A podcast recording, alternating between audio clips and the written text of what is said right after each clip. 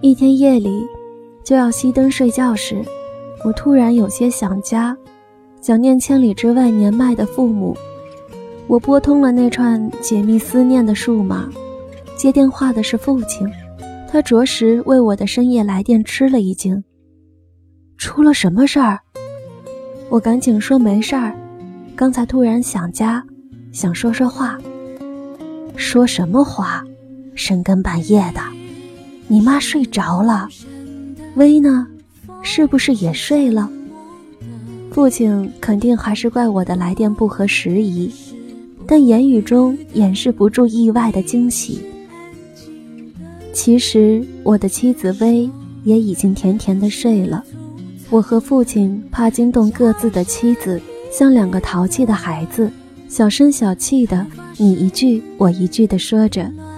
父亲说家里很好，他和母亲身体都挺好，要我别惦记这边，好好照顾薇，好好工作。我说我俩也很好，都比刚结婚的时候胖了。过几天我们打算照张相寄回去。最后我说时间不早了，爸，你搁了电话睡觉吧。父亲停顿了一会儿，我猜一定是抬头望了一眼那座老钟。是不早了，你也歇吧。对了，你们明天上班带上伞，你那边有雨。你怎么知道呢？偶然从电视上看的，说你们那儿有雨。放下电话，我怎么也无法睡着。千里之外，父亲却时刻关注着我这边的阴晴冷暖。记得我上大学临行前，母亲放心不下，又是棉衣又是药物的往包里给我塞。父亲说不要挂念他，他不是孩子了。说归说，我走以后，父亲却每天都要往车站转上一圈儿。结婚后，我和妻住在一间平房里。有一天，卧室钻进了很多煤烟，妻子反应强烈，住进了医院。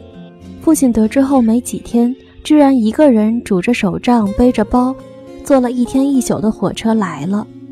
我接过包，觉得很重，打开一看，竟装满了斧子、把刀、泥扳子之类的工具。父亲说：“我来给你们拾掇拾掇暖气和炉子，老冒烟，那哪行啊？”年届七旬，胃被切除四分之三的父亲。可能一路也没舍得吃一片面包，坐下来一口气吃了两大碗面条。妻子在厨房里看着那堆粗糙的维修工具，禁不住落泪。我安慰妻说：“老爷子一辈子了，就这样。去打个电话告诉家里，爸平安到了。”与父亲深夜通话的第二天，原本明朗的天空，转眼乌云密布。果真下起了雨，全单位只有我一个人带伞，大家都感到非常惊奇。我站在窗前，窗外大雨如注。我不知道父亲那边下雨还是天晴，但我知道，他一定站在老屋窗前，翘首望着我这边。父亲老了，不能再为儿子撑起一片天空，但千山之远。万水之隔，父亲仍能为我和妻送来一把温暖的伞。